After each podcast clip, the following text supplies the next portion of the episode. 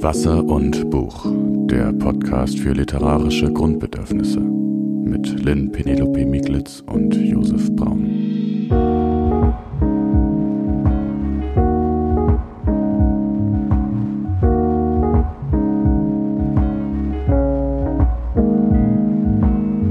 Ja, hallo und herzlich willkommen. Mir gegenüber sitzt Josef Braun. Josef, du bist ähm, mittlerweile Vollzeit-Schriftsteller und Halbtags- Vollzeitvater, Halbtagsschriftsteller, ich wollte gerade sagen. Oder Viertelschriftsteller und der Restvater oder so. Okay, ähm, das klingt trotzdem gut. Äh, schön, dass du da bist. Schön, dass wir hier wieder zusammen sitzen. Das ist ähm, seit langem mal wieder so. Ja, hi Lynn, hi zur neuen Staffel. Ähm, ich freue mich auch sehr, dass wir wieder da sind. Mir gegenüber sitzt, die meisten werden es schon wissen, Lynn Penelope Miklitz. Sie ist Schriftstellerin, Literaturkritikerin und Podcasterin. Und ich freue mich wirklich sehr, dass wir jetzt heute ähm, in die neue Staffel starten können. Diese, in dieser Staffel wollen wir uns, das darf schon mal gesagt sein, mit Körpern beschäftigen. Und bevor wir aber dazu gehen, wollen wir mal gucken, was im Sommer so passiert ist. Lynn, wie war denn dein Sommer so? Josef hat das schon angekündigt, dass er mich das explizit fragen will, wie mein Sommer so war. Und jetzt frage ich mich natürlich, worauf das hinausläuft. Aber ähm, ich bin schon direkt im Herbst angekommen, deswegen muss ich mich kurz erinnern. Ich war jetzt zu guter Letzt noch mal, als es hier ähm, bei uns so stark geregnet hat, zwei Wochen in Valencia mal zum Urlaub machen. Das war sehr, sehr schön und sehr körperlastig. Ich lag am Strand mit den Büchern für die Staffel, habe mich vorbereitet und ähm, man, also es ist, äh, ja, ich sag mal so, äh, der Tanga ist wieder in, mhm. in Form eines Bikinis, das ist mir aufgefallen und ähm, ja, es, es gibt so ein Phänomen in Valencia am Strand, da gibt es dann so, so Gruppen junger Männer, wie so Rudel, sag ich mal, Rudel von Teenagern, die joggen dann bei 30 Grad am Strand lang, am Wasser, in den halben Wellen, halb nackt und äh, freuen sich ihres Lebens und joggen so für die Außenwirkung. So zumindest ist das mein Eindruck. Das war mein Sommer. Und ansonsten ähm, habe ich tatsächlich äh, mein Buch haben wir mein Buch fertig gemacht beim Verlag, das jetzt äh, in den Druck gegeben wird. Das werden wir auf jeden Fall noch in unsere Shownotes nehmen, wo man das bekommen kann. Ne? Das erscheint in Leipzig. Wie heißt die, der Verlag nochmal? Trottoir Noir. Genau.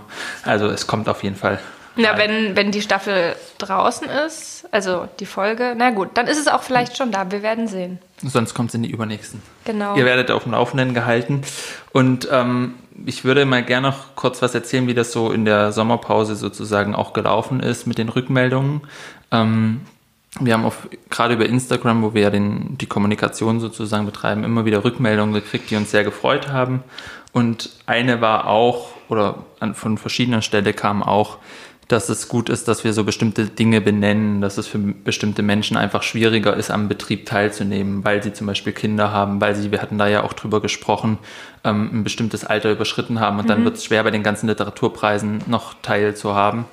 Und ähm, ich wollte an dieser Stelle nur noch mal sagen, zum Beginn unserer neuen Staffel, dass wir das wirklich auch im Blick behalten möchten, dass wir da immer wieder drauf hinweisen und auch ähm, ja, uns damit beschäftigen möchten, wo, wo werden Leute auch ausgeschlossen oder wo, wird, wo ist es schwierig und da weiter versuchen, ähm, den Finger in die Wunde zu legen, wenn das nötig ist und freuen uns auch, wenn ihr uns Rückmeldungen geben wollt oder auch auf Sachen hinweist und ähm, dann werden wir auch das gerne verfolgen sozusagen und auch versuchen mit einzuweben. Und äh, ja, Lynn hatte das ja gerade schon gesagt, wir beschäftigen uns mit Körpern. Wir haben beide sehr, sehr viele Bücher über Körper gelesen. Könnte man das so sagen? Ja. Und doch.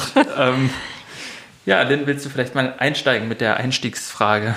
Ja, erstmal muss ich sagen, äh, wollte ich noch was ergänzen. Ja. Ähm, äh, genau, mein Eindruck ist nämlich, weil du gesagt hast, wir wollen da hinschauen, ähm, die, die, wenn Leute ausgeschlossen sind, ich glaube, die, der meiste Ausschluss passiert gar nicht so sehr von, von Personen aus, ähm, sondern einfach von sich etabliert habenden Systemen, die dann blinde Flecken entwickeln. Deswegen ähm, finde ich es umso schöner, dass man da hinschauen kann, weil das äh, nie irgendwie in eine Richtung gehen muss von einer, von der Anklage eines Versäumnisses, sondern weil man einfach ähm, ja selber für sich auch äh, unheimlich viel entdecken kann an diesen Lehrstellen. Ähm, und das ist mir auch noch mal ganz besonders deutlich geworden bei der Vorbereitung auf diese unsere erste Folge heute. Denn ähm, das große Staffelthema, das ist Körperliteratur. Aber ganz grundlegend fragen wir uns natürlich jetzt erstmal, wie liest und schreibt man eigentlich? Und ähm, das sind ganz basale körperliche Vorgänge. Oder Josef, wie würdest du das beschreiben? Was spielt eine Rolle, wenn du schreibst? Was passiert da körperlich eigentlich?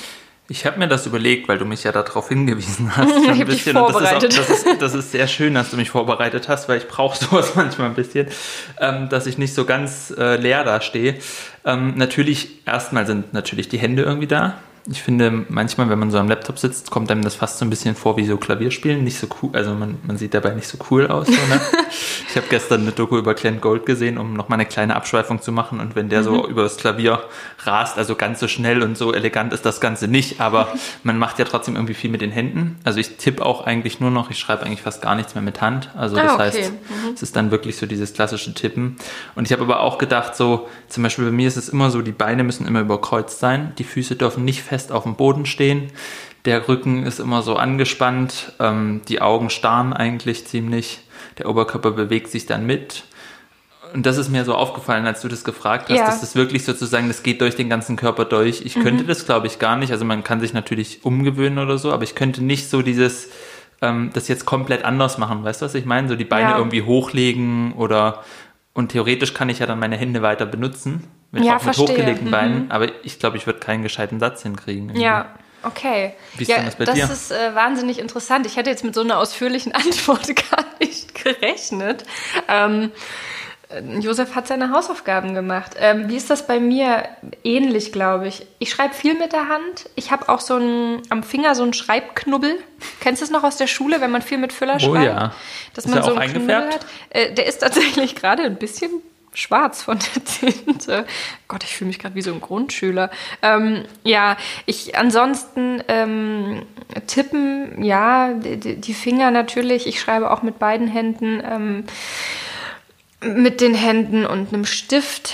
Was mache ich noch beim Schreiben? Äh, meistens sitze ich, manchmal stehe ich beim Schreiben. Das ist aber eher eine Entscheidung für die Gesundheit und nicht so sehr fürs Schreiben. Ähm, ja, ich habe auch ähm, das klassische Problem von Nacken- und Rückenschmerzen, jedenfalls partiell. Und ich merke das manchmal, dass ich Schwierigkeiten habe, lange auf dem Bildschirm zu schauen. Jetzt muss ich aber fairerweise sagen, dass das nie passiert, wenn ich lange geschrieben habe, weil so lange schreibe ich nie am Stück, dass mir davon die Augen wehtun. Das passiert dann eher bei anderen Sachen, ähm, die am Bildschirm stattfinden. Insofern würde ich das jetzt mal fairerweise rausnehmen. Ähm, was mir aufgefallen ist, ein Gedanke, den ich hatte, der ganze Körper ist irgendwie eingebunden. Alles, was man hat, spielt eine Rolle. Ich muss da auch gerade dran denken, ähm, die Autorin und Professorin Ulrike Dresner hat das in einer Rede gesagt, ähm, die sie gehalten hat, anlässlich der Tagung des Vereins für Literaturvermittlung.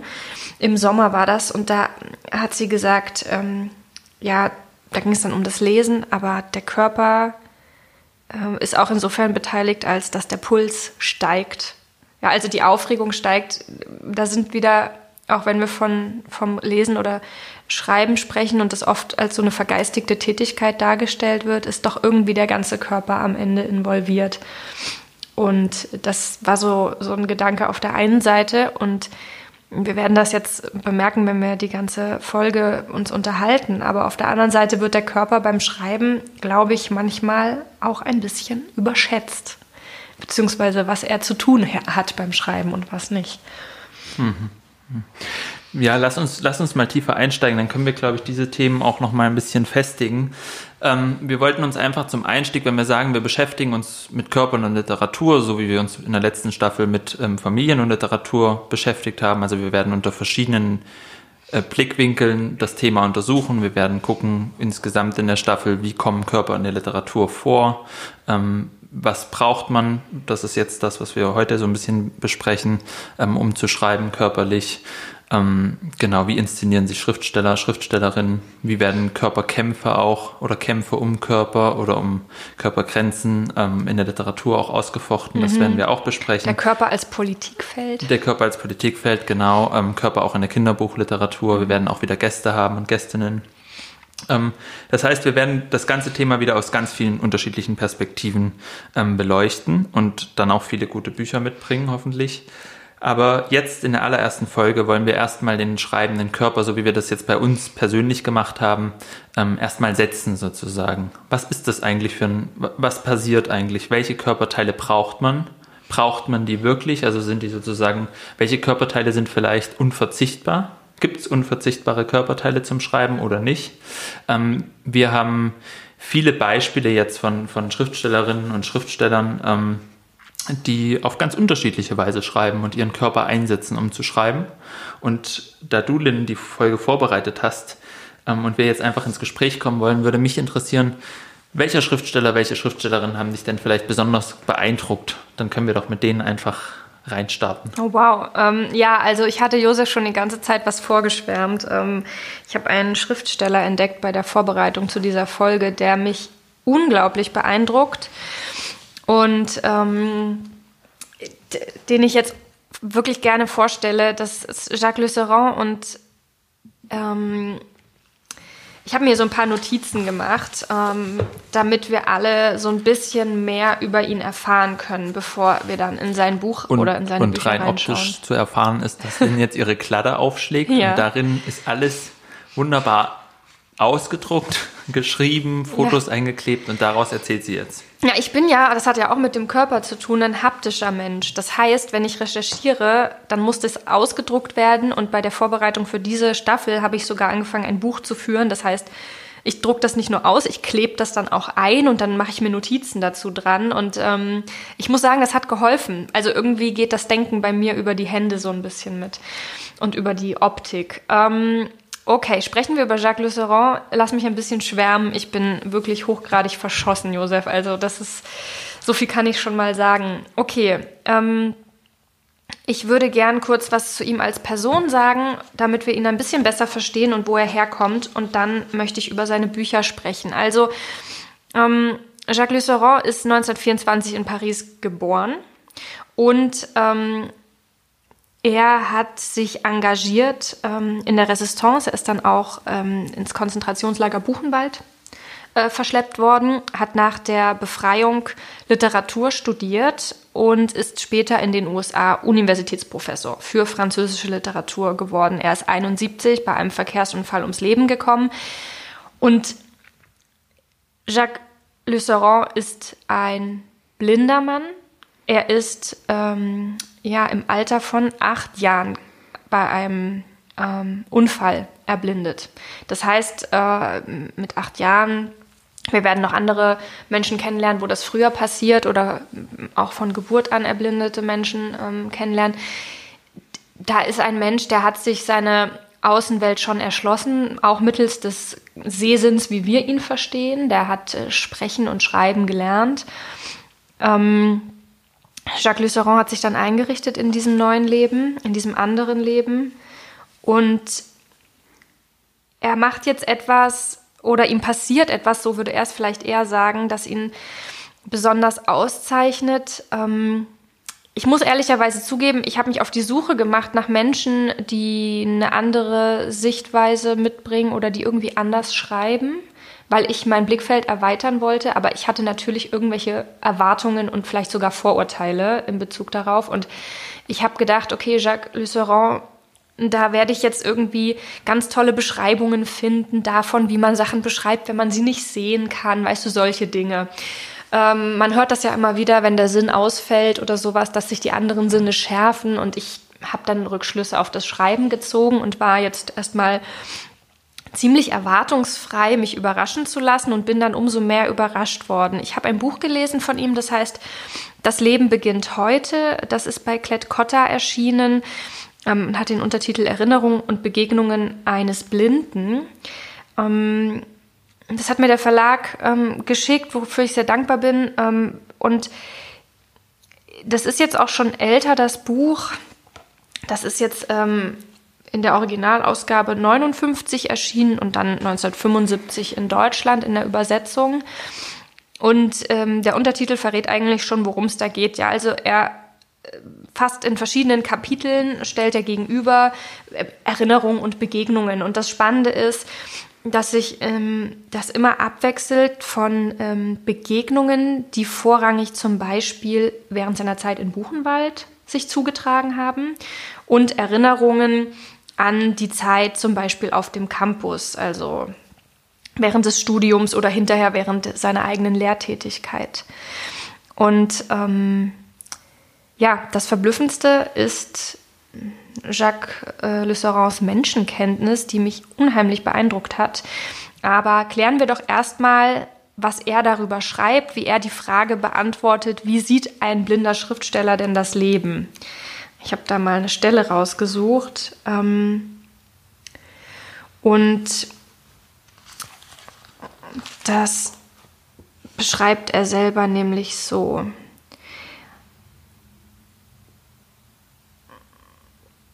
Warte mal, Josef. So beschreibt er es nicht, das ist die falsche Seite. Okay, ich mache das mal mit meinen eigenen Worten, bevor ich mhm. jetzt hier ewig rumsuche. Also normalerweise würde man ja denken, dass jemand, der nicht sieht, vielleicht auch nicht davon spricht zu sehen. Ja, weil es irgendwie wegfällt. Aber tatsächlich sagt er, dass er die ganze Zeit sieht. Auch wenn er quasi, wenn ihm von der Gesellschaft der klassische Sehsinn abgesprochen wird. Und das fand ich total erstaunlich, weil ich sag auch mal warum, ich weiß nicht, kennst du das? Es gibt ja Leute, die zum Beispiel im Rollstuhl sitzen und die nicht sagen, ich gehe mit oder so oder ich gehe dahin, sondern die von Rollen sprechen oder sich da irgendwie anders ausdrücken. Und ich hatte das so ein bisschen analog gesehen und es gibt vielleicht auch äh, Leute, die das so machen, aber nicht er. Er macht das ganz, ganz anderes und er sagt, der Sehvorgang vollzog sich zwar nicht mehr mit Hilfe meiner Augen, doch er vollzog sich. Er fand in mir selbst statt, in einem inneren Raum, der schwer zu umschreiben ist, der aber genauso gut existiert wie der äußere Raum. Ich betone nachdrücklich, alles, was mir begegnete, wurde von mir sofort gesehen. Gesehen und nicht berührt oder gehört. Es zeichnete sich auf einem inneren Bildschirm ab und nahm Form und Farbe an. Und ähm, er reflektiert das viel. Was, was denkst du, wenn du das er, hörst? Er hat einen Vortrag auch gehalten. Ich habe gestern ähm, mich nochmal damit beschäftigt und ich fand es auch so interessant, dieser Punkt. Ähm, er hat einen Vortrag gehalten, kurz vor seinem Tod, wo er erzählt hat, dass dass sozusagen die Blindheit ein neues Sehen war für ihn, mhm. ein neues Sehen der Welt. Ja. Und er hat gesagt, das ist sogar ein eigentlicheres Sehen fast. Mhm. Ähm, und zwar hat er gesagt, die eigentliche Wahrnehmung findet im Inneren sozusagen statt. Die findet gar nicht äußer, äußerlich statt. Und wenn du, wenn du sehen kannst, dann hast du halt diesen optischen Sinn und bist eigentlich ständig abgelenkt, um nach ja. innen mal zu gucken und wirklich zu sehen. Mhm. Ähm, und deswegen ist, ist er fast dankbar. Also das fand ich bei ihm sehr, sehr beeindruckend, dass ich das jetzt, und das begegnet, dem begegnet man sehr schnell, dass er sehr, sehr, sehr zufrieden war mit seiner Blindheit und mit, seinem, mit seiner Situation. Also eben nicht jemand, der sagt, ähm, das ist sozusagen dieser einschneidende Moment und danach war alles schlimm oder so, sondern es ist wirklich dieses, die wirkliche Wahrnehmung, dass er sagt ja auch Licht, also Licht sehen sozusagen. Ja. Ähm, das, was wir sehen mit unserem optischen Sinn, ist halt die Helligkeit oder mhm. so, aber wirklich Licht sehen, sagt er, kann ich halt innerlich auch ja. mit meiner Wahrnehmung. Ja. Und da sehe ich das eigentlich hin. So. Das fand ich sehr, sehr interessant und ähm, weil du gesagt hattest, Menschenkenntnis, gibt es so eine Anekdote, dass er während der Resistance war es erstens so, dass ähm, er eine eigene Gruppe gegründet hat, mhm. weil er gedacht hat, die nehme ich eh nicht, wenn ich blind bin. Dann sagen die so nach dem Motto, nee, wir brauchen jetzt nicht so einen, der so einen ja. Klotz hat. Also hat er einfach eine eigene Gruppe gegründet. Ja. Und er hat, wenn er dann Mitglieder aufgenommen hat in diese Gruppe, die dann später wurde die dann angegliedert, aber am Anfang mhm. war es halt so seine kleine Gruppe. Ähm, wenn er Mitglieder aufgenommen hat, hat er die Gespräche komplett allein geführt und blind. Weil es ist ja in der Resistance extrem wichtig, dass du sozusagen die Leute ähm, richtig einschätzt. Ne? Ja. Also so dieses, du, davon hängt ja alles ab eigentlich. Du darfst ja nicht Spitzel oder so einstellen. Und er hat das eben gemacht. Und da sind wir wieder bei diesem Sehen oder was du gesagt hast, dieser Menschenkenntnis. Ähm, weil er glaubte, er kann das sozusagen am besten einschätzen. Ja.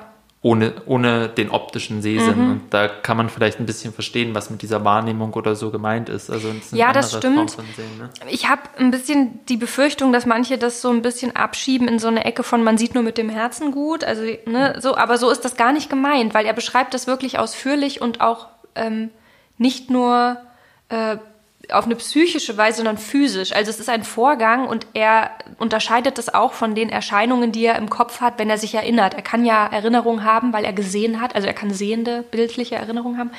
Und das ist ein anderer Prozess. Das macht er auch ganz klar. Also da darf man, glaube ich, auch nicht unterschätzen, dass, ähm, dass es da nicht um eine, was Gefühliges geht oder so, sondern um eine ganz klare Eigenschaft und um eine Fähigkeit, um eine körperliche Fähigkeit. Und ja, um eine Wahrnehmung auch. Ja. Ne? Also Wahrnehmung ist ja auch nicht jetzt irgendwie, weiß ich nicht, was man sich so einbildet und dann redet der mit mir und dann habe ich deswegen ein Gefühl. Das wäre ja auch wieder Hören eigentlich. Ne? Also ja, wenn, genau. wenn, wenn ich dich jetzt frage und ich mache halt die Augen zu und sage dann, jetzt kann ich dich einschätzen, das wäre dann auch wieder über andere Sinne. Das ja. ist es ja nicht. Ja, und ähm, ziehen wir mal den den Bogen wieder zurück, nämlich was, was macht das denn mit dem Schreiben? Also diese Form der Wahrnehmung, was macht die mit dem Schreiben? Er ist nämlich einfach ein fabelhafter Schriftsteller. Ähm, und dafür habe ich ein Kapitel aus diesem Buch rausgesucht, was ich unbedingt mit dir teilen will. Also es gibt ja Begegnungen, die da verhandelt werden. Und eine Begegnung, das sind ein paar 20 Seiten, wenn überhaupt, handelt ähm, von der Begegnung im Buchenwald mit dem ebenfalls inhaftierten Louis Onilon. Und ähm, man muss sich die Situation so vorstellen. Das ist wirklich, es passt so perfekt zu unserem Thema und ist gleichzeitig so faszinierend.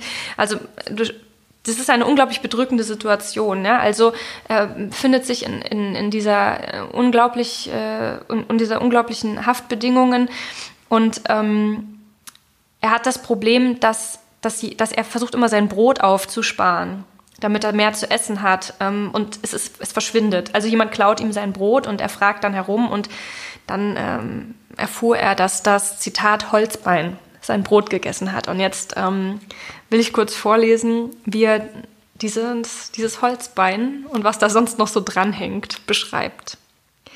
Das Holzbein war mir schon vertraut, denn ich stieß jeden Abend dagegen, wenn ich um mein enges Nachtlager zwischen den zusammengepferchten Körpern der zweiten Etage kämpfen musste. Es war der einzige Gegenstand, der sich nicht bewegte. Was man auch unternahm, der in erschreckender Unbeweglichkeit zwischen dem Gewimmel von Armen und Köpfen vollkommen steif liegen blieb. Das Holzbein war ein Baumstumpf, der mitten im Weg stand. Es war mit einem leichten Stoff bekleidet, einer dünnen Hose mit langen Rissen. Ich hatte mich noch nicht gefragt, ob es am Ende dieses Beines auch einen Menschen gäbe. Ich umging es lieber, denn es sah mir zu stark aus. Doch an jedem Tag, an dem man mir gesagt hatte, wo mein Brot hingekommen war, stieg ich bis zum Menschen empor. Das war mein erster Kontakt mit Louis. Die beiden Männer kommen ins Gespräch und freunden sich an. Ähm, die, die, die schließen sich irgendwie zusammen. Also von, für die Außenstehenden ist es komplett unnachvollziehbar, weil äh, der Mann mit dem Holzbein ist ungefähr so alt wie er, ist in seinen Zwanzigern ähm, und wird so ein bisschen als, ich zitiere das jetzt, schwachsinnig abgetan. Und ähm, die beiden finden etwas aneinander und ähm, dann tritt noch eine dritte Person hinzu im Laufe dieser kurzen Anekdote, nämlich ein, ein russischer Häftling namens Pavel. Und ähm, nun muss man sich die Konstellation vorstellen, dass ein blinder Mann, ein Mann mit einem Holzbein und ein Schrank von einem Mann, der sich nur auf Russisch verständigen kann und deshalb sehr schweigsam ist in dem Moment, wo er da unter vielen anderen Sprachen ja, sich aufhält in dieser, in dieser inhaftierten Situation.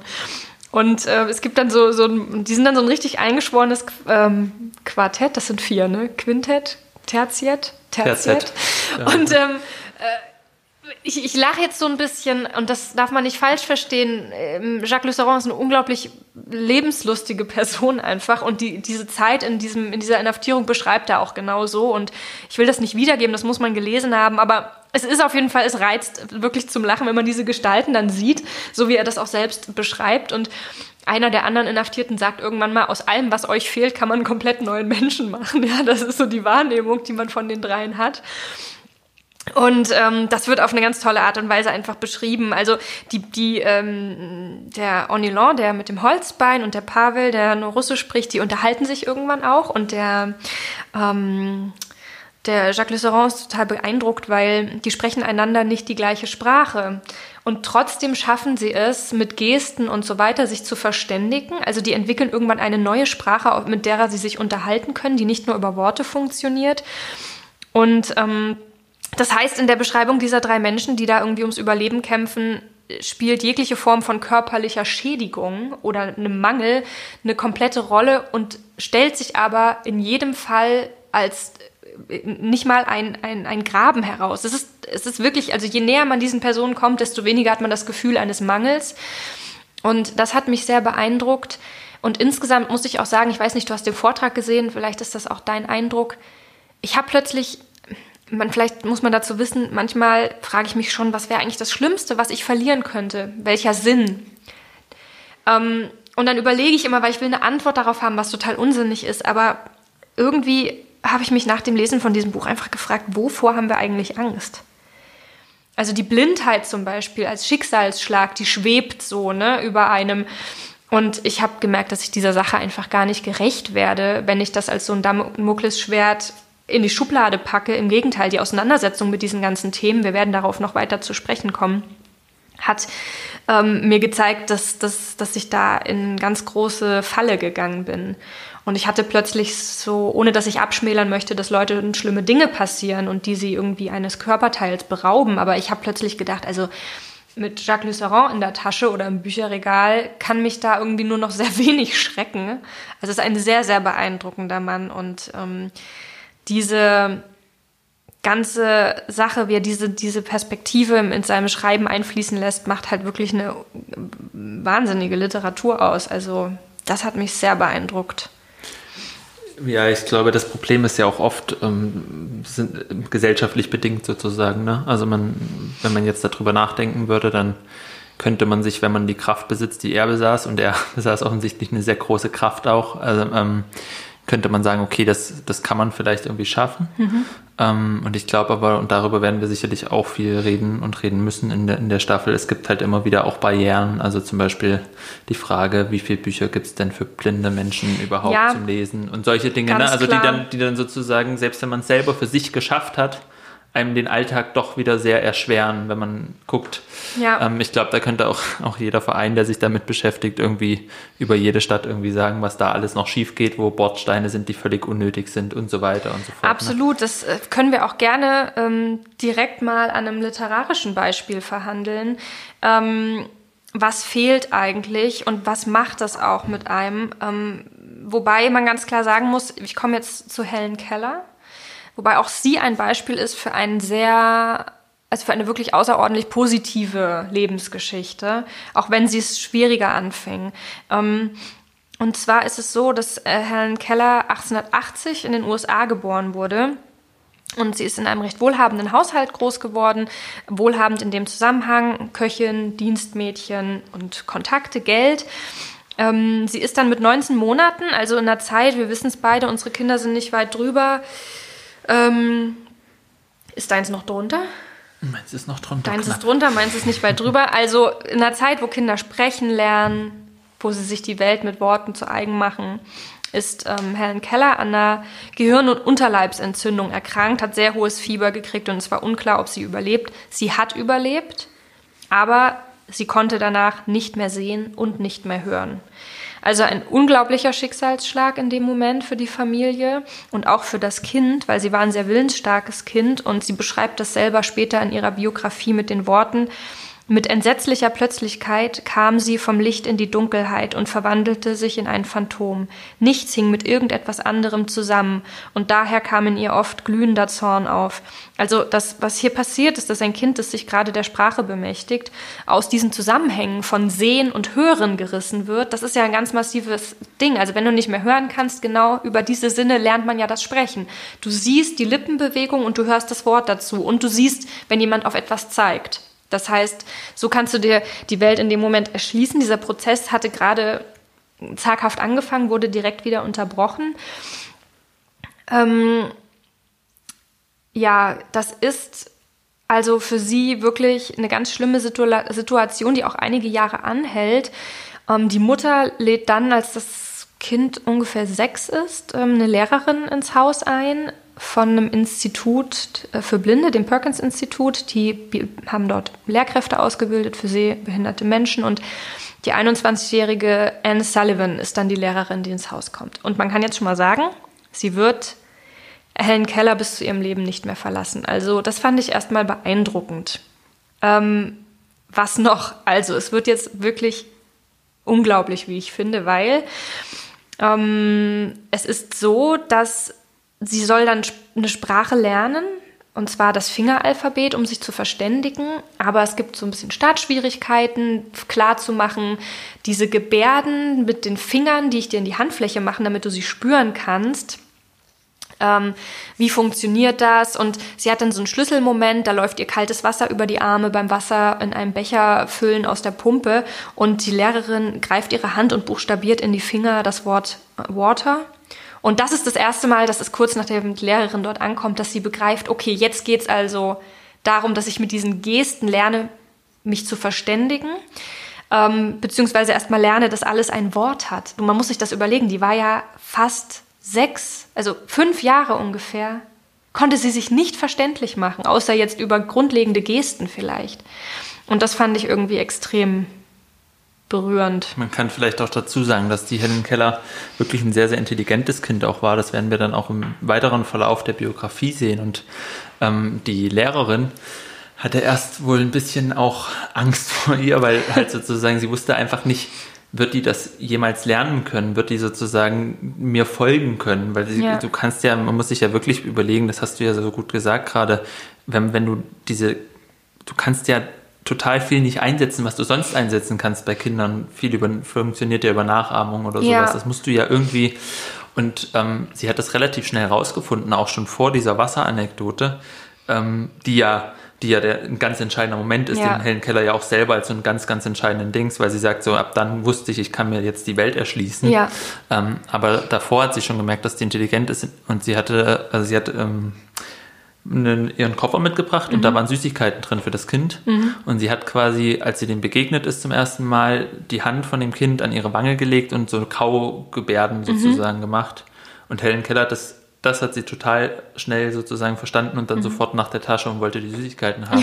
also so, sie wusste auch, dass sich der Weg lohnt und es war ja. für sie ein ziemlich harter Weg, weil die Eltern hatten nämlich diese Gewalt, also diese, diese Wutausbrüche des Kindes einfach gelassen und der mhm. Vater hat irgendwie wohl auch mal gesagt, so ja, ähm, ich, ich konnte es einfach nicht ertragen, wenn es ihr nicht gut ging. Ich wollte ja. dann nicht nochmal, ne? Ja. Und diese Lehrerin hat halt gesagt, du musst dich wirklich, also hat die sozusagen erstmal erzogen und hat wieder gesagt, eingefangen. Dich, genau, ja. und auch, auch gesellschaftlich sozusagen. Ja. So, und das ist ja vielleicht auch, weil du ähm, das vorhin auch gemeint hat, dass so, dass man so Sachen auch in so eine Schublade packt oder so. Es kann natürlich auch passieren, dass man bei Menschen mit Behinderung sagt, sozusagen, das ist ja auch eine Form von Ausschluss einfach, dass mhm. man bei dem Kind sagt, so, naja, die ist halt anders, die, die, die regelt halt nicht, die sitzt da nicht mit uns beim Tisch, die macht das ja. nicht, die ist halt, die, die, hat da so ihre, und dadurch rückt ja ein Mensch auch immer weiter ins Abseits. Ja, natürlich. Das heißt, genau. Regeln und auch dieses, dass man irgendwie, weiß ich nicht, am Tisch auch, auch vielleicht unliebsame Dinge am Tisch sitzen muss oder dass man auch, wenn man ähm, eine Einschränkung, eine Behinderung hat,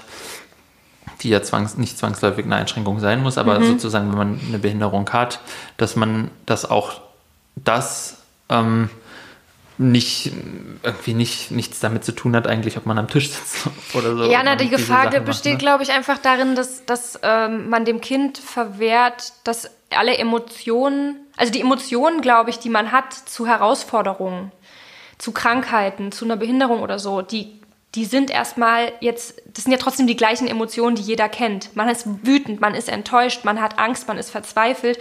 Und wenn man diesen Emotionen dann immer begegnet mit, das ist halt die Ausnahmesituation, verwehrt man ja auch eine Verarbeitung, weswegen Helen Keller sich ja auch in den Wutanfällen so verloren hat.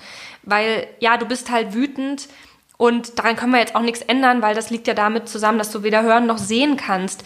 Ähm, ich glaube schon, es ist wichtig, diese Emotionen dann anzuerkennen, aber ich denke auch, dass es wichtig ist, die dann auch anders aufzufangen. Nichtsdestotrotz ähm, hat sie ja diese unglaublich tolle Situation, dass diese Lehrerin immer an ihrer Seite ist. Daran sieht man ja auch, wie privilegiert das ist, weil was jetzt passiert, das ist ganz interessant. Also erstens würde ich gerne noch was ergänzen. Du hast vom Gesicht schon gesprochen. Sie hat ihr ihre Hand an ihr Gesicht gelegt und ähm, fand ich auch sehr interessant, so kennenzulernen, wie viele verschiedene Möglichkeiten der Verständigung es gibt. Äh, sie hat das Fingeralphabet gelernt, sie hat die Braille-Schrift gelernt, aber sie hat zum Beispiel auch gelernt, es gibt ja viele Leute, die, die normal sprechen. Normal ist jetzt total blöd, du weißt, was ich meine mit dem Mund. Ähm, aber die zum Beispiel gegenüber einer anderen Person weder die Gebärdensprache beherrschen, noch eine andere Form sich also verständlich zu machen, die aber darauf angewiesen wäre. Und deswegen hat sie bei Menschen, die mit ihr nicht kommunizieren konnten, hat sie die Hand in das Gesicht gelegt. Ich weiß nicht, ob du Bilder davon gesehen hast. Das ist unglaublich. Sie hat quasi ähm, den kleinen Finger unten an äh, den Kehlkopf gelegt und hat die anderen Finger, also die mittleren Finger, an, an die Nase und den Ringfinger an den Mundwinkel. Also wirklich die gesamte Hand im Gesicht ihres Gegenübers. Ähm, und durch die Schwingungen, die quasi am Kehlkopf erzeugt werden, am Mundwinkel und oben am Gesicht erzeugt werden, beim Reden hat sie also die, die Worte gefühlt. Man kann es ja nicht anders sagen. Sie hat die man, Worte. Man muss wirklich sich das mal angucken. Es gibt auch ein Bild zum Beispiel, wo sie bei Eisenhower, dem Präsidenten, zu Besuch ist und ja. dann sozusagen ihm da ins Gesicht so fasst. Das ist schon ein ziemlich beeindruckendes Bild auch einfach. Ich finde es auch beeindruckend, weil ich auch gelesen habe, und das hat jetzt nichts mit Helen Keller zu tun, aber es gibt Völker, die verständigen sich nur durch Gebärden, die können aber sehen und hören und alles. Das heißt, das hat natürlich auch nur was mit Konventionen zu tun, dass man erstmal denkt, um Gottes Willen, was ist denn jetzt los so? Aber das ist erstmal nur eine Setzung, wie man sich verständigt, eine Entwicklung über die Jahr, jetzt Millionen will ich nicht sagen, aber seit wir halt uns zu sprechenden Wesen entwickeln. Also sprechen geht schon grundsätzlich mit ganz vielen Arten und Weisen und wir reden ja auch nicht umsonst von der Körpersprache erstmal im Allgemeinen. Ähm, Helen Keller hat dann studiert, Deutsch und Französisch gelernt. Ähm, sie hat sich jede einzelne Unterrichtsstunde dieses vierjährigen Studiums in die Handfläche buchstabieren lassen von äh, Anne Sullivan. Also sie hatte einfach eine ganz persönliche Assistentin. Und ähm, sie hat dann ähm, eben angefangen zu schreiben. Sie hat Artikel geschrieben, Biografie, also ihre Autobiografie, Bücher, Reden. Sie war also grundsätzlich erstmal eine sehr erfolgreiche Aktivistin im Bereich Feminismus, Rassismus, Ableismus. Also sie hat sich ähm, auch für äh, Menschen mit Behinderung eingesetzt und gegen Diskriminierung und ist damit wirklich viel rumgekommen. Also das äh, ist auch so, ein, so eine Geschichte, mit einem ganz schweren Start, aber ja, eine sehr beeindruckende Frau, die sich da wirklich die gesamte Welt zu eigen gemacht hat. Und gleichzeitig muss man ganz klar sagen, das hatte auch was damit zu, oder es hatte maßgeblich damit zu tun, dass es ähm, äh, Anne Sullivan gab, die Lehrerin. Und zwar aus dem einfachen Grund, dass Menschen, die sich das nicht leisten können, eine Privatlehrerin zu engagieren, die im Haus mit wohnt und das Kind rund um die Uhr begleitet, dass man sich ja ausrechnen kann, wie hoch die Chancen eines Kindes sind, dass diese Unterstützung nicht erfährt. Und da wären wir auch wieder bei dem Punkt, dass, ähm, dass, dass, dass das jetzt kein, kein Beweis dafür ist, dass irgendeine Person, die blind oder blind taub ist, irgendwie eine herausragende Persönlichkeit ist, sondern sie ist einfach als Person herausragend und hatte die Möglichkeit, das auch auszudrücken. Hm. Während viele andere das halt nicht haben. Die, ermöglicht die, die wurde, ne, gesellschaftlich. Genau, also ich hoffe, das ist jetzt verständlich, wie ich das meine. Das ist, schlummert in vielen anderen sicherlich auch und da erfährt man das halt einfach nie. Weil es diese Gelegenheiten nicht gibt, ja. ja. Ähm, was, was ich noch gerne ergänzen würde, weil du gesagt hast, sich die Welt zu eigen machen, die ist ja wirklich unfassbar viel gereist, auch, ja. ne? die ist durch die ganze Welt gereist, einfach mhm. so ähm, und hat sich da eben von nichts schrecken lassen, so nach dem Motto, ich kenne Leute, die sind sehend und aller Sinne sozusagen mächtig und die finden es trotzdem ziemlich riskant, ob man jetzt so weit wegfährt oder sowas. Und dann ja. reist sie da einfach los und die war wirklich eine furchtlose Frau. Mhm.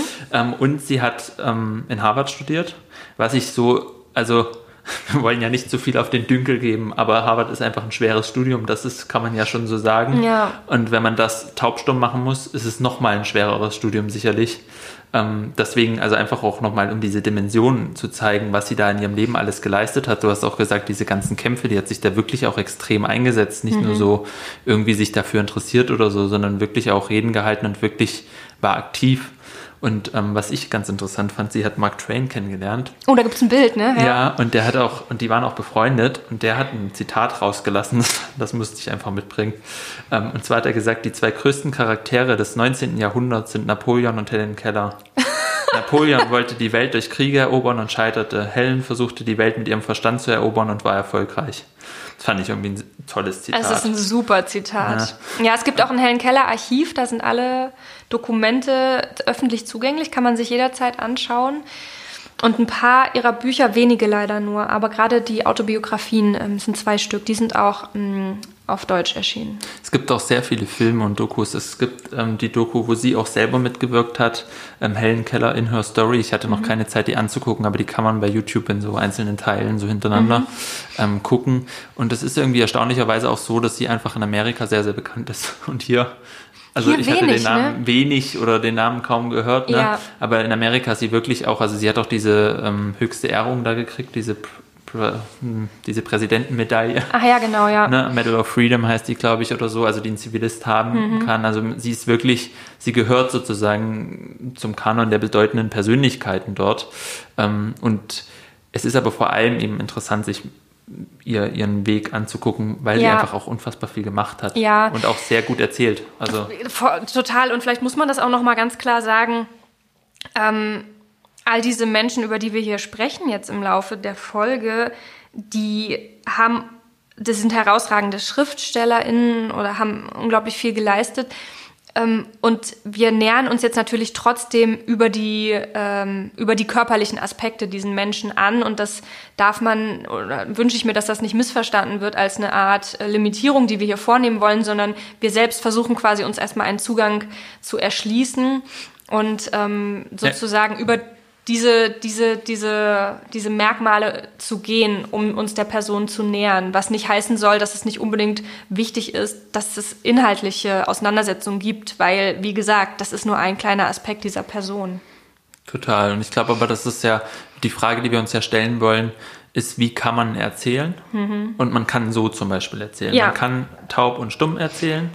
Also wenn man, wenn man das sozusagen, ja. äh, taub und blind meine ich, und man kann trotzdem erzählen. Und man kann erzählen, wenn man, wenn man das Augenlicht sozusagen nicht hat, kann man trotzdem erzählen. Das ist sozusagen, ich glaube, wir versuchen auch ein Stück weit hinzuweisen, ähm, wenn wir uns diese Sachen angucken. Und ich finde es auch voll gut, dass du das nochmal sagst, weil das ist natürlich immer eine, eine wichtige Sache, Leute ja. jetzt nicht nur auf irgendwie ihre Behinderung zu reduzieren, in Anführungszeichen. Aber es geht uns ja darum, gerade zu zeigen, dass das alles möglich ist und dieses auch dieses Denken zu, ähm, zu durchbrechen, zu sagen, ja, also wenn jetzt jemand nicht sehen kann, der kann ja eh keine Bücher schreiben oder nur in Richtig. so Creative Writing Kursen für Menschen, für blinde Menschen, ja. die dann, das wird dann in einem schönen Sammelband von irgendeinem Verein finanziert und dann ja. erscheint das, das hat überhaupt nichts zu sagen. Es, genau. es macht fürs Schreiben nichts. Du ja. kannst ohne Augen nicht schreiben. Und ähm, zum Beispiel, und vielleicht gehen wir dann mal kurz zu Louis Prey, ähm, den wir hier mal streifen wollen, weil du die Prey-Schrift erwähnt hast mhm. und weil es ja wichtig ist, ähm, ja, einfach diese, diese Schrift kennenzulernen, die, die sich ja international durchgesetzt hat, die eigentlich so eine der Schriften ist oder vielleicht sogar die, ich glaube, es ist die internationale ähm, ja. Blindenschrift einfach. Und Louis Prey war auch ein Junge aus Frankreich, wie, wie Le Serron, ähm, der ein, der Sohn eines Sattlers, glaube ich, war.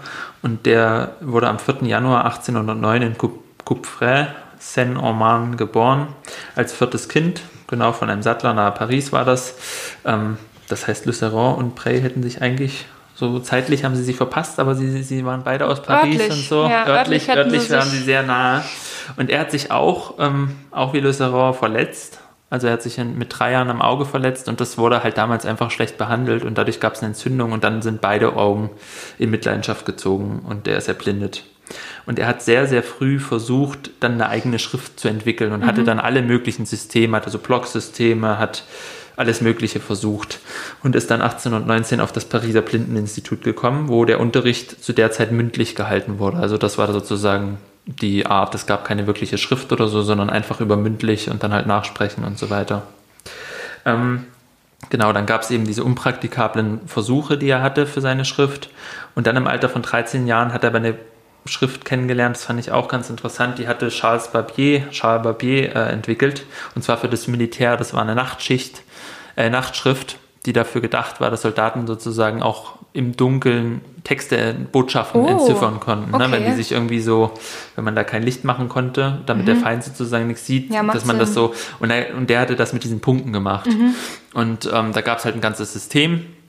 Und das waren eben wie so, wie so kleine Erhebungen, über die man dann tastend das so kann. Und äh, Louis Prey hat dieses System einfach extremst vereinfacht, bis man alles, also Zahlen, ganz viele Wörter, Ausdrücke mit drei, äh, mit sechs so Punkten mhm. ausdrücken konnte, die quasi unterschiedlich kombiniert eine, ja, so einen ganzen Blumenstrauß sozusagen an, ja. an Worten. Ist das dann Stochastik? Ähm, also wenn man mit ganz wenigen Elementen so unglaublich viele Möglichkeiten hast, ja wie mit Telefonnummern, also oder mit mhm. Vorwahlen, ja, es gibt oder mit Kennzeichen. Es gibt ich finde, das klingt super.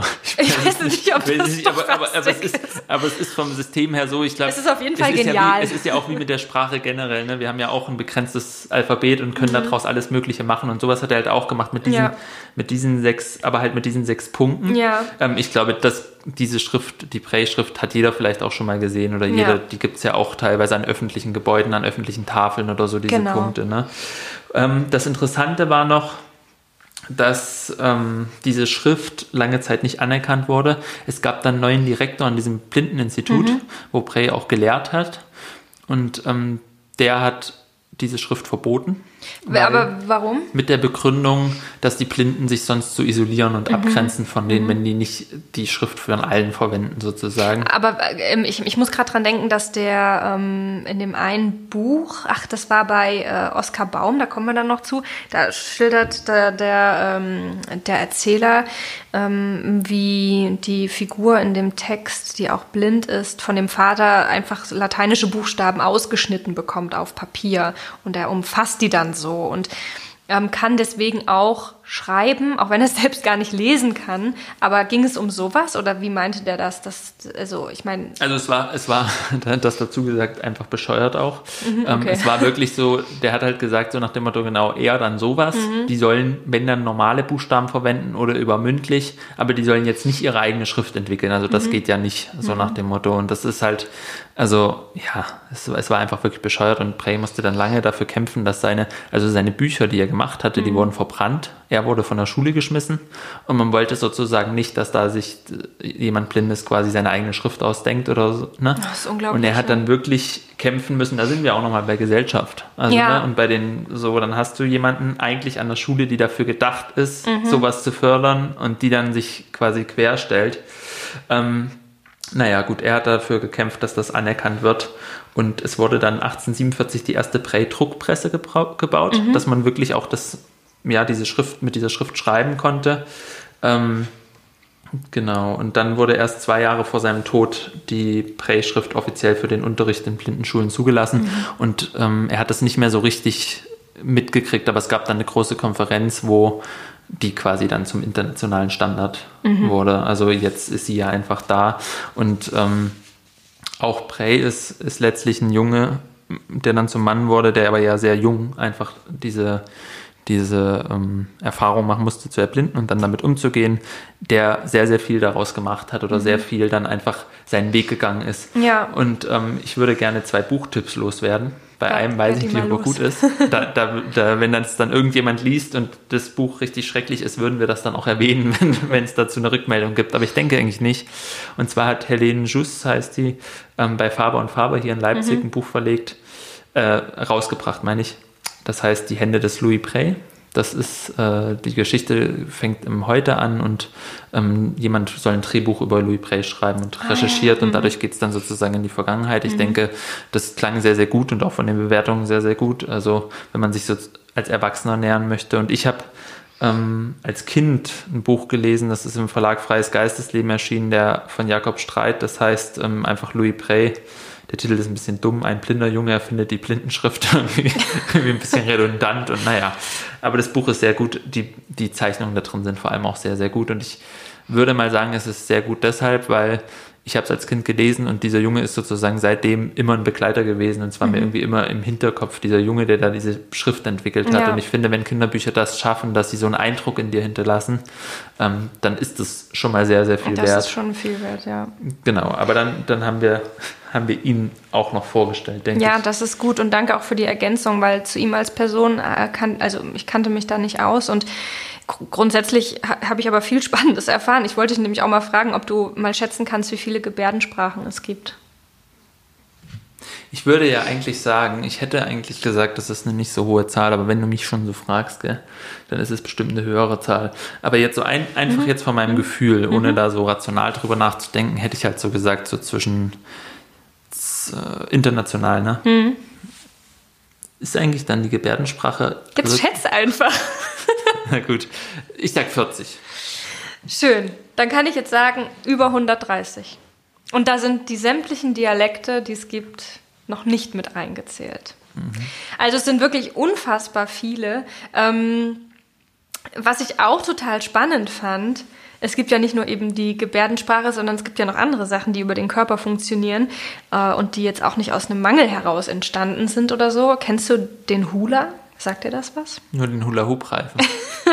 so ähnlich. Also der Hula, ähm, genau, dazu wollte ich auch noch was erzählen, weil ich ähm, wollte auch nicht mich fokussieren. Also es geht ja um den ganzen Körper und man kann eben auch mit dem ganzen Körper sprechen. Und der Hula ist eben ein Tanz, der sich auf Hawaii entwickelt hat und bei dem mit dem ganzen Körper Geschichten, Legenden und Mythen erzählt werden. Das heißt, jede Geste hat eine Bedeutung, wirklich jede Geste. Und es gibt natürlich auch eben also wie Tanzschritte, eben künstliche Gesten, die mit Bedeutung versehen werden. Es ist, hat unheimlich strenge Regeln, eine ganz harte Ausbildung. Ich habe sogar mal gelesen, dass das ähm, Hula-Tanzen ein Privileg war, das in Familien weitergegeben wurde. Und wenn du die Ausbildung nicht gut bestanden hast, konntest du, also habe ich gelesen, konnte man auch geächtet werden oder mit dem Tode bestraft. Ich will jetzt hier keine, ähm, kein Quatsch erzählen, aber man darf die Bedeutung des Hula für die Ureinwohner Hawaiis nicht unterschätzen. Das merkt man auch daran, dass über diesen Hula Geschichten weitergegeben wurden. Das heißt, es gibt kaum schriftliche Zeugnisse der hawaiianischen Ureinwohner. Und das hatte zur Folge, da kam es nämlich nicht zur Bücherverbrennung, sondern die Missionare, die ähm, eingewandert sind auf Hawaii und im Zuge der Kolonialisierung Hawaiis, wurde Hula verboten. Das heißt, die Leute durften das nicht mehr tanzen und damit einhergehend sind ganz, ganz, ist ganz, ganz viel Wissen verloren gegangen. Viele haben sich dann danach bemüht, das wieder zusammenzutragen und seit ungefähr den 60er Jahren gibt es auch eine Renaissance des Hula. Das wird wieder gelehrt. Aber ich fand das ziemlich erschütternd, wie eben hier nicht der konkrete Textkörper vernichtet wird, sondern wie der Körper des Menschen ja, wenn nicht, also zum Schweigen gebracht wird. Also gerade in Kulturen, die sich so verständigen, ja. Also das war wirklich, ähm, ich habe mich in einem anderen Kontext mit Hula befasst und musste dann aber auch gleich daran denken und wollte das unbedingt mit dir teilen. Ich ähm, weiß nicht, wir können ja auch mal so ein bisschen ähm, weiter wandern im Körper, von den Augen weg. Ich möchte aber ein Zitat dir nicht vorenthalten, das äh, habe ich von Paula Grimm. Das ist eine Autorin, die ist auch ähm, aufgeführt bei Blautor, dem Arbeitskreis blinder und sehbehinderter Autoren. Die haben sich also auch organisiert. Ähm, dort werden eben zum Beispiel Tagungen angeboten, es wird ge geschrieben, das besprochen, gibt Referenten, die ähm, Vorträge halten, Schreibwerkstätten und so weiter. Und ähm, sie hat in einem Interview mal gesagt, auf die Frage, ob sie als nicht sehender Mensch anders schreibt. Und das fand ich wirklich sehr sympathisch, weil ich mir vorstellen kann, wie blöd sich der Interviewer in dem Moment vorgekommen ist. Nämlich gesagt, jede Autorin und jeder Autor ist eine andere Schreibwelt, hat seine eigene Stimme. So auch jede, so hat auch jede blinde Autorin und jeder blinde Autor den, die oder den ich kenne, seine ganz eigene Stimme und seinen ganz eigenen Ton. Und das finde ich auch nochmal interessant, was mir so ein bisschen am Herzen lag bei der Recherche war, gar nicht so sehr zu gucken, oh, wer hat da irgendwie eine Einschränkung und schreibt dennoch, sondern zu zeigen, ähm, dass die, äh, es, es herrschen ja so Vorurteile. Äh, wenn man, also ne, wenn man jetzt irgendwie zum Beispiel wie bei Oskar Baum, dessen Buch ich auch mit habe, der Teil des Prager Kreises um ähm, Franz Kafka war und wirklich beeindruckende Erzählungen und, und Romane geschrieben hat und den heute aber irgendwie der Name ist einfach nicht mehr so geläufig. Und wenn man sich dann abgeschreckt fühlt von so einem Titel wie Erzählungen aus dem Blindenleben, weil man halt denkt, das hat mit mir ja nichts zu tun, dann sind wir im Prinzip bei dem gleichen Phänomen wie bei der Familienliteratur. Äh, weil man denkt, man hat damit nichts zu tun, es ist nicht mein Thema, äh, verschließt man sich wirklich literarisch äh, total wertvollen Geschichten und total wertvollen Büchern. Und deswegen äh, sehe ich es auch so ein bisschen als so eine Anregung, sich genau deswegen trotzdem damit mal zu beschäftigen, weil man sich ähm, wirklich was äh, vorenthält, wenn man sich diesen Themen verschließt. Und man darf auch nicht vergessen, dass ähm, nicht alle zum Beispiel, die blind schreiben, über Blindheit schreiben. Also das ist ja auch ein Vorurteil. Und dass es auch kein Problem ist, wenn sie es tun würden, weil das Ja. sozusagen äh, thematisch ist es ja offen eigentlich das Feld. Also dieser, diese Ausschlussprinzipien, die ähm, in der Realität passieren in, in der Gesellschaft, wenn zum Beispiel ähm, es eben zum Beispiel die Präschrift nicht auf, auf öffentlichen Tafeln gibt und Menschen, die da nicht lesen können, die passieren eben auch in der Literatur und man, man, die gleichen Mechanismen funktionieren irgendwie auch da. Ne? Ja. Und ähm, das ist ja auch in vielen anderen Bereichen so, aber hier eben auch wieder. Ich finde es auch gut, dass du das nochmal erwähnst und gleichzeitig auch so interessant, weil ähm, es gibt ja einfach eine unfassbar lange Tradition von Blindheit und Literatur. Ähm, Ja.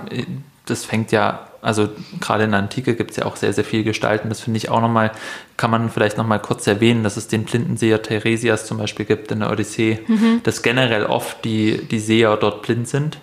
Ähm, was wieder so ein bisschen bei Le mit diesem, dass man irgendwie trotzdem noch wahrnehmen kann, trotzdem Der noch sehen kann, Verständnis ja, ja. hat. Ne?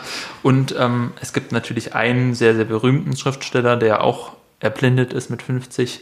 Ähm, das war Georges Lu Luis Borges.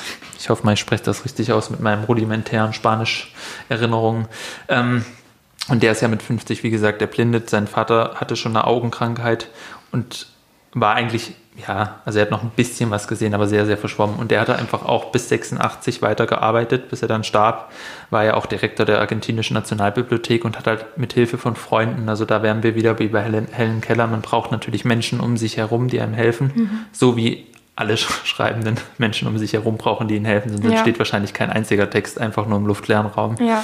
Ähm, das muss man auch nochmal sagen. Aber genau, also es gibt durchaus sehr, sehr berühmte Beispiele. Es gibt eben diese lange Tradition, da- das auch, ähm, ich weiß nicht, das ke- kennst du bestimmt auch, dass man bei Homer auch immer wieder gesagt hat, vielleicht war der auch blind. Also so diese, Ver- diese Vermutung gibt es irgendwie, ne, Dieses, diese Geschichte.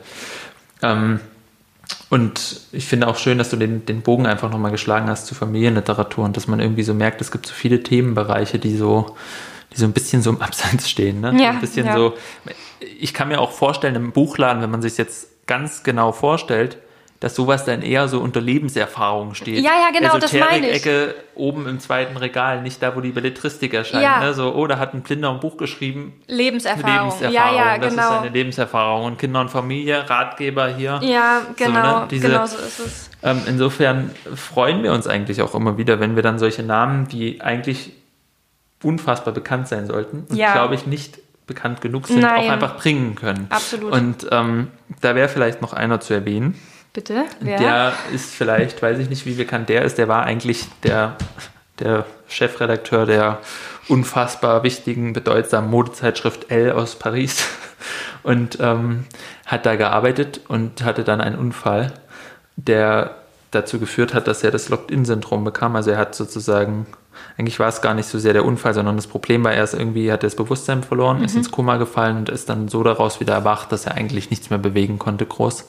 Ähm, und über eine Sonde ernährt werden musste. Locked-In-Syndrom heißt eigentlich, dass man, also das ist ja aus Englisch eingeschlossen.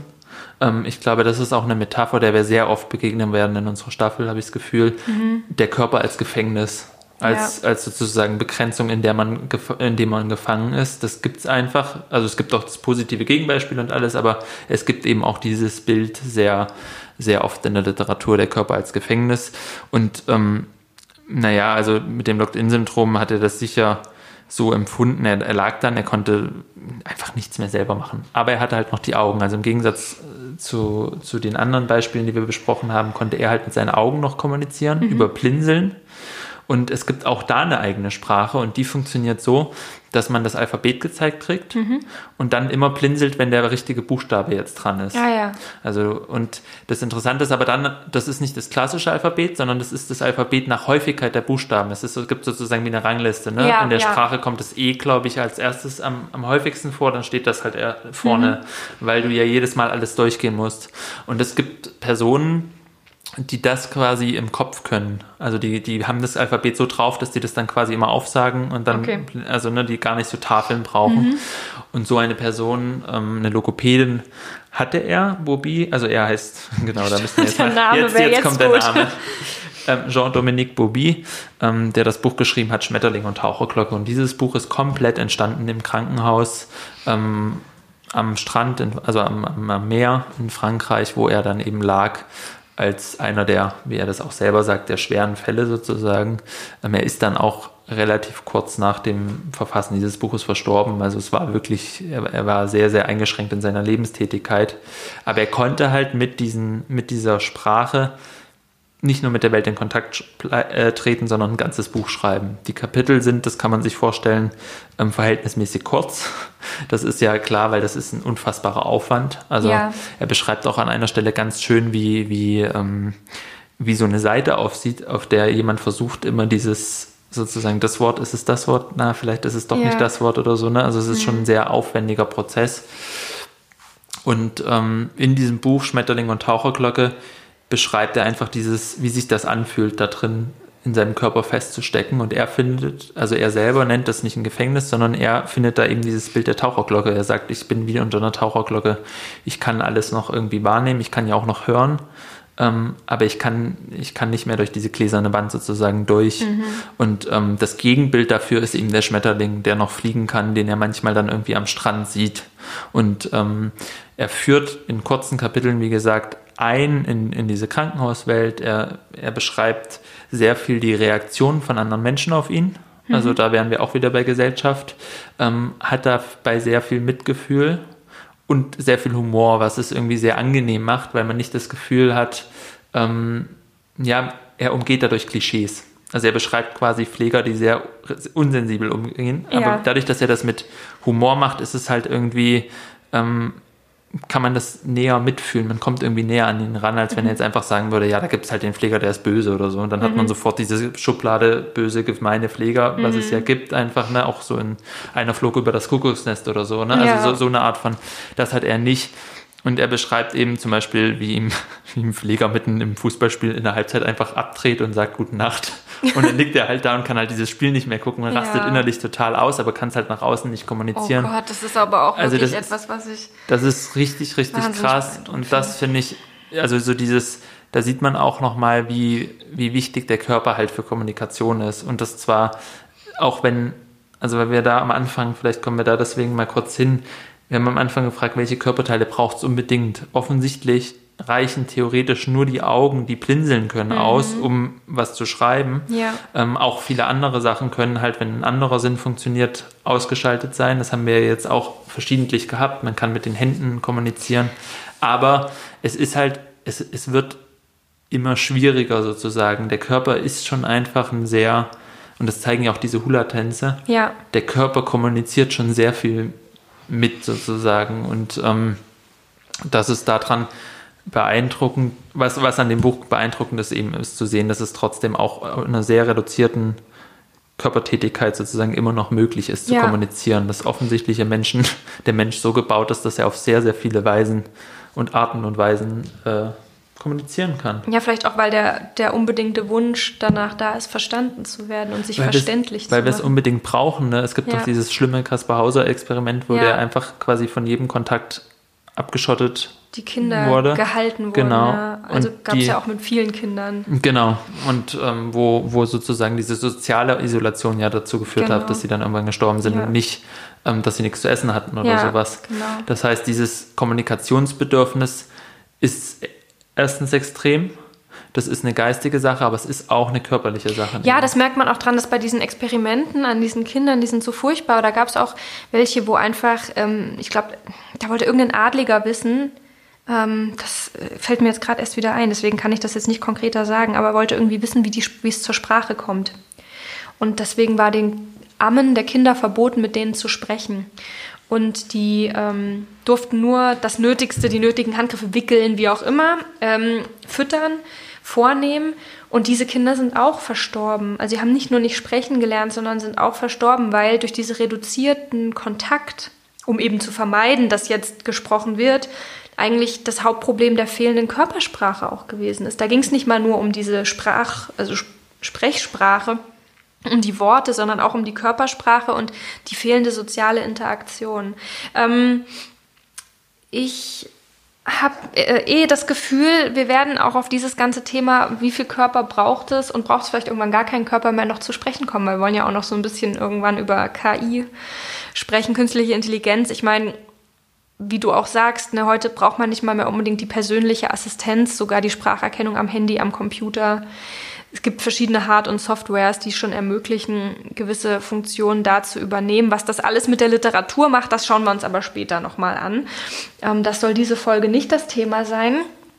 Ähm, wir haben jetzt viel über die Augen gesprochen. Ähm, ich wollte vielleicht noch ergänzen, dass es ganz interessant ist. Es gibt hier im, im Leipzig das Zentrum, das Deutsche Zentrum für barrierefreies Lesen.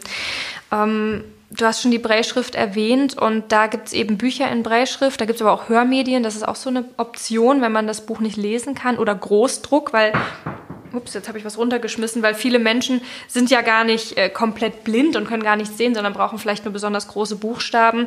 Das nur mal am Rande, das ist auf jeden Fall ganz interessant, aber da kommen wir auch wieder als Ge Gesellschaft so ein bisschen ähm, in die Pflicht, weil natürlich bei weitem nicht jedes Buch in Breitschrift aufgelegt wird. Also wenn ich mir vorstelle, was ich alles an Romanen und an Belletristik und so weiter lese, ähm, den, der Zugang würde mir komplett fehlen. Und ich bin eben auch, was ich beim Lesen auch sehr liebe, ist das Sehen der Worte. Weiß nicht, wie es dir geht, aber ich bin, Hörbücher sind ja gerade komplett im Trend. Alle Leute hören Hörbücher die ganze Zeit. Es ist überhaupt nicht mein Ding. Ich hab, kann nur empfehlen, die Lesung von ähm, Edgar Allan Poe, äh, Edgar Allan Poes Geschichten durch, ähm, wie heißt der? Er hat so eine ganz tolle Stimme. die finde ich gut, die gibt es auf YouTube. Der Name, äh, David Nathan. Das ist eine toll. Das ist toll. Aber ansonsten, Josef, wie geht's dir? Bist du so ein Hörbuchtyp? Nee, ich komme immer raus. Ich weiß dann immer nicht mehr, wo ich als letztes war und es macht mich richtig wahnsinnig. ja, dass ich dann immer so denke, war das jetzt Kapitel 13 oder so und dann bin ja. ich mir nicht sicher. Und das ist ja auch, also das ist ja auch erwiesen tatsächlich, das geht ja auch beim, beim Reader so ein bisschen, dass man, wenn man ein Buch liest, sozusagen ein Gefühl für den Ort kriegt, also für den, für den Gegenstand wirklich. Also du weißt, was kam ungefähr in der Hälfte vor. Ja. Das weißt du, aber dieses, das fehlt dir beim Hörbuch halt. Ja. Du weißt nicht mehr, was bei der Hälfte ungefähr vorkam. Aber so, wenn du das Buch in der Mitte aufgeschlagen hattest oder gegen Ende oder ne, du, kann, mhm. du hast eine, anderen, ähm, eine andere Orientierung im Buch sozusagen, ja. Buch als, das Buch als Raum. Und ähm, das ist das, wo zumindest jetzt am Anfang, wir kommen dann noch zur KI gegen Ende der Staffel, aber jetzt am Anfang können wir mal sagen, der Körper ist notwendig zum Schreiben. Ja. Aber wie der Körper notwendig ist, wie er funktioniert beim Schreiben, das ist äh, eröffnet, also da gibt es eine Reihe von Möglichkeiten. Und, und ich glaube die, auch, die dass sich diese Möglichkeiten immer wieder neu definieren, je nachdem, wo man nicht weiterkommt. Ja, also immer genau. da, wo der Wille da ist, zu kommunizieren, wird es auch irgendeine Form von Sprache geben. Ja. Ähm, ich habe, äh, wir sprechen ja darüber Schreiben und Körper und ich habe äh, in einem Buch, das wir beide gelesen haben zur Vorbereitung auf die Staffel, ein wirklich sehr skurriles Beispiel gefunden, wie der Körper eine Rolle beim Schreiben spielen kann. Und zwar ähm, in dem Buch äh, Anatomien von Hugh Aldersay Williams, ähm, der eine Kulturgeschichte des Körpers geschrieben hat und der einfach nur ein Beispiel nennt eines russischen Dichters, den er auch nicht namentlich kennt, aber ein russischer Dichter, der ähm, eins seiner Sonette in die Haut seines Beines einbinden lassen hat. Äh, man muss dazu sagen, das Bein ist ab gewesen. er konnte es nicht mehr verwenden. Es musste amputiert werden. Ähm, und um es noch für irgendwas zu nutzen, hat er da rein seine Sonette einbinden lassen und seiner Geliebten geschenkt. Und ähm, ich finde irgendwie, das gehört in diese Staffel, diese Tatsache. Ich weiß nicht, ob du dir das vorstellen könntest, ob man sich das überhaupt vorstellen kann, aber das fand ich doch sehr bezeichnend auf jeden Fall. Ähm, apropos Haut, ne, ich habe schon mal überlegt, mein äh, Lebensgefährte ist ja Tätowierer. Ich würde, glaube ich, irgendwann schon gern mal Literatur machen, die nur auf Körpern geschrieben steht. Also auf lebendigen. Als in Form von Tätowierung. Können wir auch mal drüber sprechen das ein Projekt gespannt, wer, wer, wer, dann als Seite zur Verfügung steht. Ja, bei mir ist nicht mehr so viel Platz. Wir müssen jemanden suchen, der noch nicht so stark tätowiert ist. Aber ich musste noch ähm, vorhin denken an, ähm, als du von Bobby erzählt hast, dass das Buch und die Kapitel nicht so dick sind, nicht so lang sind. Ähm, da musste ich denken, äh, zurückdenken an Virginia Woolf, die ja meinte, das Buch muss irgendwie dem Körper angepasst werden.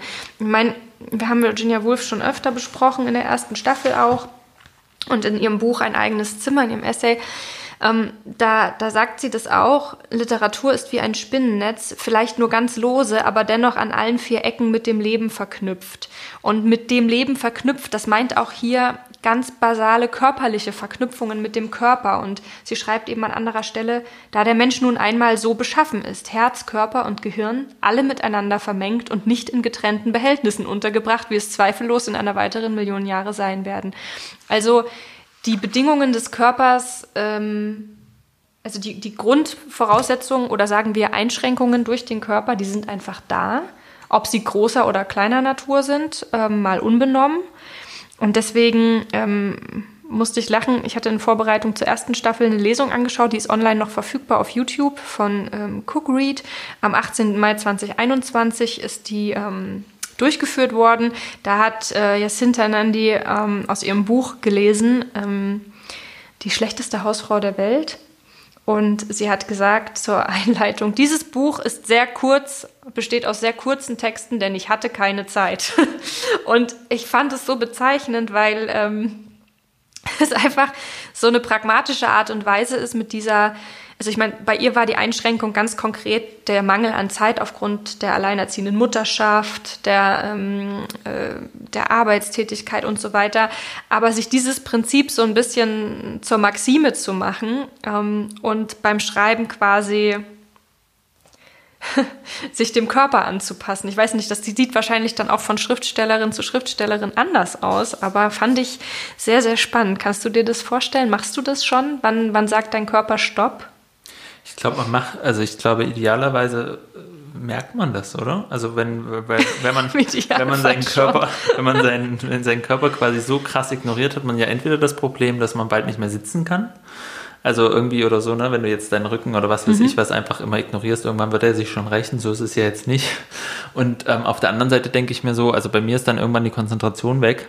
Und ich würde aber sagen, die Konzentration jetzt auch gerade mit dem im Hintergrund, was wir jetzt alle geredet haben, die Konzentration ist halt auch körperlich Natürlich, weg. Natürlich, ja, ne? das Alles Gehirn, fällt so ein ja. bisschen in sich zusammen. Man will nicht mehr sitzen, man will ja. irgendwie nicht mehr, man hat keinen Bock mehr hat irgendwie, man vielleicht. will jetzt was essen, man Ja. will was trinken, man will irgendwie Sich bewegen. ja, irgendwie, und, und diese ganzen körperlichen Impulse, die so reinkicken, sagen dir eigentlich schon so ein bisschen, es reicht jetzt, Mhm. Ja. es bringt nichts mehr. Ne? Genau. Also wenn, wenn dir in dem Moment, wo dir das alles wieder bewusst wird, was da passiert, bist du eigentlich schon langsam wieder, verabschiedest du dich aus dieser ähm, Schreibwelt sozusagen. Stück für Stück.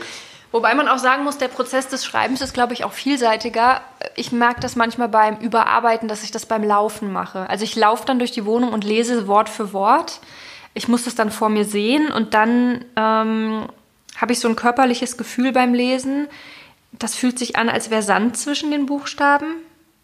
Also wenn das nicht funktioniert, was ich da geschrieben habe, und damit rede ich jetzt nicht von einem Entwurfsmodus, sondern wenn das Buch wirklich sehr weit fortgeschritten ist, die Texte sehr gut durch, durchgearbeitet sind, aber es gibt dieses Gefühl von, von Sandigkeit, das ich wirklich körperlich spüren kann, wenn der Text noch nicht fertig ist, weil es da irgendwo noch hakt. Oder es fühlt sich manchmal an, als müsste man sehr lange Haare sehr akribisch durchkämmen, weil irgendwo immer noch so ein Fitzelchen ist. So fühlt sich das bei mir an und dann hilft es zu laufen. Dann laufe ich durch den Raum und habe diesen Text vor mir und dann schüttelt sich das wie so raus ähm, beim Bearbeiten. Aber weil du vom Sitzen sprichst, Ulrike Dresner äh, hat in der Süddeutschen Zeitung im August in einem Interview gesagt, eine meiner körperlichen Hauptbegabungen ist das Sitzen. Also das Sitzen ist fürs Schreiben definitiv nicht zu unterschätzen. Das ist doch ein wunderbares Schlusswort, oder? Ja. Ähm, ob sie jetzt im Stehen, ob man jetzt im Stehen, im Sitzen, im Liegen schreibt, alles in Ordnung, alles erlaubt. Ähm, aber wir werden uns in der nächsten Folge, wir wollen schon mal einen kleinen Teaser geben, oder? Geben wir einen kleinen Teaser. Geben wir einen kleinen Teaser. Ähm, werden wir uns mal, jetzt haben wir ja erstmal ganz relativ allgemein den schreibenden Körper betrachtet, anhand von Schriftstellern und Schriftstellerinnen. Das macht irgendwie Sinn bei einem Literaturpodcast. Aber in der nächsten Folge wollen wir uns mal sozusagen angucken, was passiert mit Leuten, die schreiben. Wie präsentieren die sich und ihre Körper und ähm, ihren Geist sozusagen im literarischen Feld. Und wenn der Begriff Feld aufkommt und wenn der Begriff Habitus aufkommt, dann ist man bei Bourdieu und dann ist man bei allen möglichen Leuten. Man kann sich, wenn man, wenn es darum geht, dass Schriftsteller, Schriftstellerinnen ähm, sich inszenieren, ist man, ja, da, da fallen wahrscheinlich jedem einfach ein paar ein, die sich, wo, die stark inszeniert sich haben oder inszeniert wurden. Und das gucken wir uns nächste Folge an. Genau, das würde ich auch sagen. Und ich möchte gerne mit einer kleinen Anekdote schließen. Wir hatten Max Brot jetzt nur, äh, Max Brot sage ich schon, Oskar Baum jetzt nur am Rande erwähnt. Mm, er war Teil des Prager Kreises. In seinem Haus fanden die Sitzungen des Prager Kreises statt, rund um Kaska und dergleichen mehr. Und ähm, die haben sich auch was ganz Besonderes für ihre Sitzungen auferlegt, was dem Körper sehr nahe ist. Und das wollte ich dir noch vorlesen. Das Buch ähm, und alle anderen Bücher findet ihr wie immer in der Folgenbeschreibung. Äh, es geht jetzt um diese gemeinsamen Sitzungen bei Oskar Baum in der Wohnung. Die Arbeitssitzungen der Männer nahmen mit der Zeit einen ritualisierten Charakter an. Schließlich hatte man sich strenge Regeln auferlegt, wie zum Beispiel die Enthaltsamkeit von Alkohol und Speisen, mit der Ausnahme von Kuchen. Das fand ich so super. Wir haben auch vorhin Zimtschnecken gegessen. es wird nicht gegessen beim Schreiben, aber Kuchen ist okay.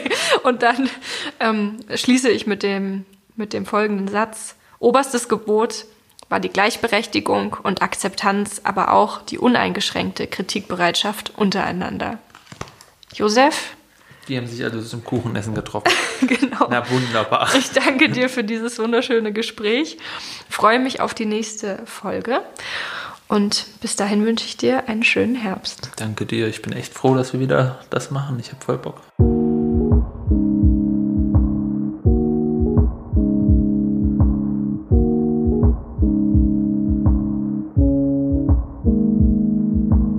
Josef, es regnet viel, die Tage werden kürzer.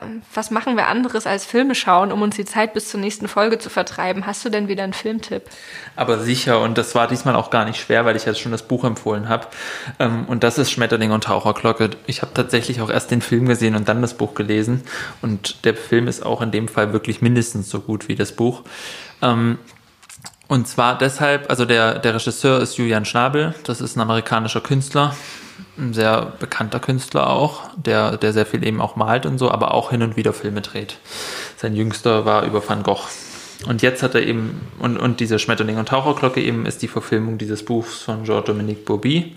Und das Beeindruckende ist, dass die Kamera quasi uns in die Perspektive wirklich von diesem Bobby einführt. Also man sieht quasi aus seinen, also die Kamera nimmt teilweise, nicht den ganzen Film über, aber über große Teile, ähm, die Position seiner Augen ein. Und das ist, als ob man durch seine Augen auf die Welt guckt und manchmal blinzelt es auch vor der Kamera. Und ähm, das man ist, ist also einfach, in der Glocke. Man ist in der Glocke und das ist unfassbar beeindruckend. Und gleichzeitig ist man aber auch manchmal eben sozusagen der Schmetterling, der noch durch die Welt fliegt. Hm. Und ähm, es ist einfach ein extrem beeindruckender Film mit sehr guten Schauspielern. Max von Sydow spielt mit, Emmanuel Seigné, Mathieu Amaric spielt die Hauptrolle und es ist einfach sehr, sehr empfehlenswert und wirklich ein Film, wo, wo die Form dazu führt, dass man eine, eine, auch eine gewissermaßen vielleicht auch eine körperliche Erfahrung irgendwie macht, während man diesen Film guckt. Ich danke dir.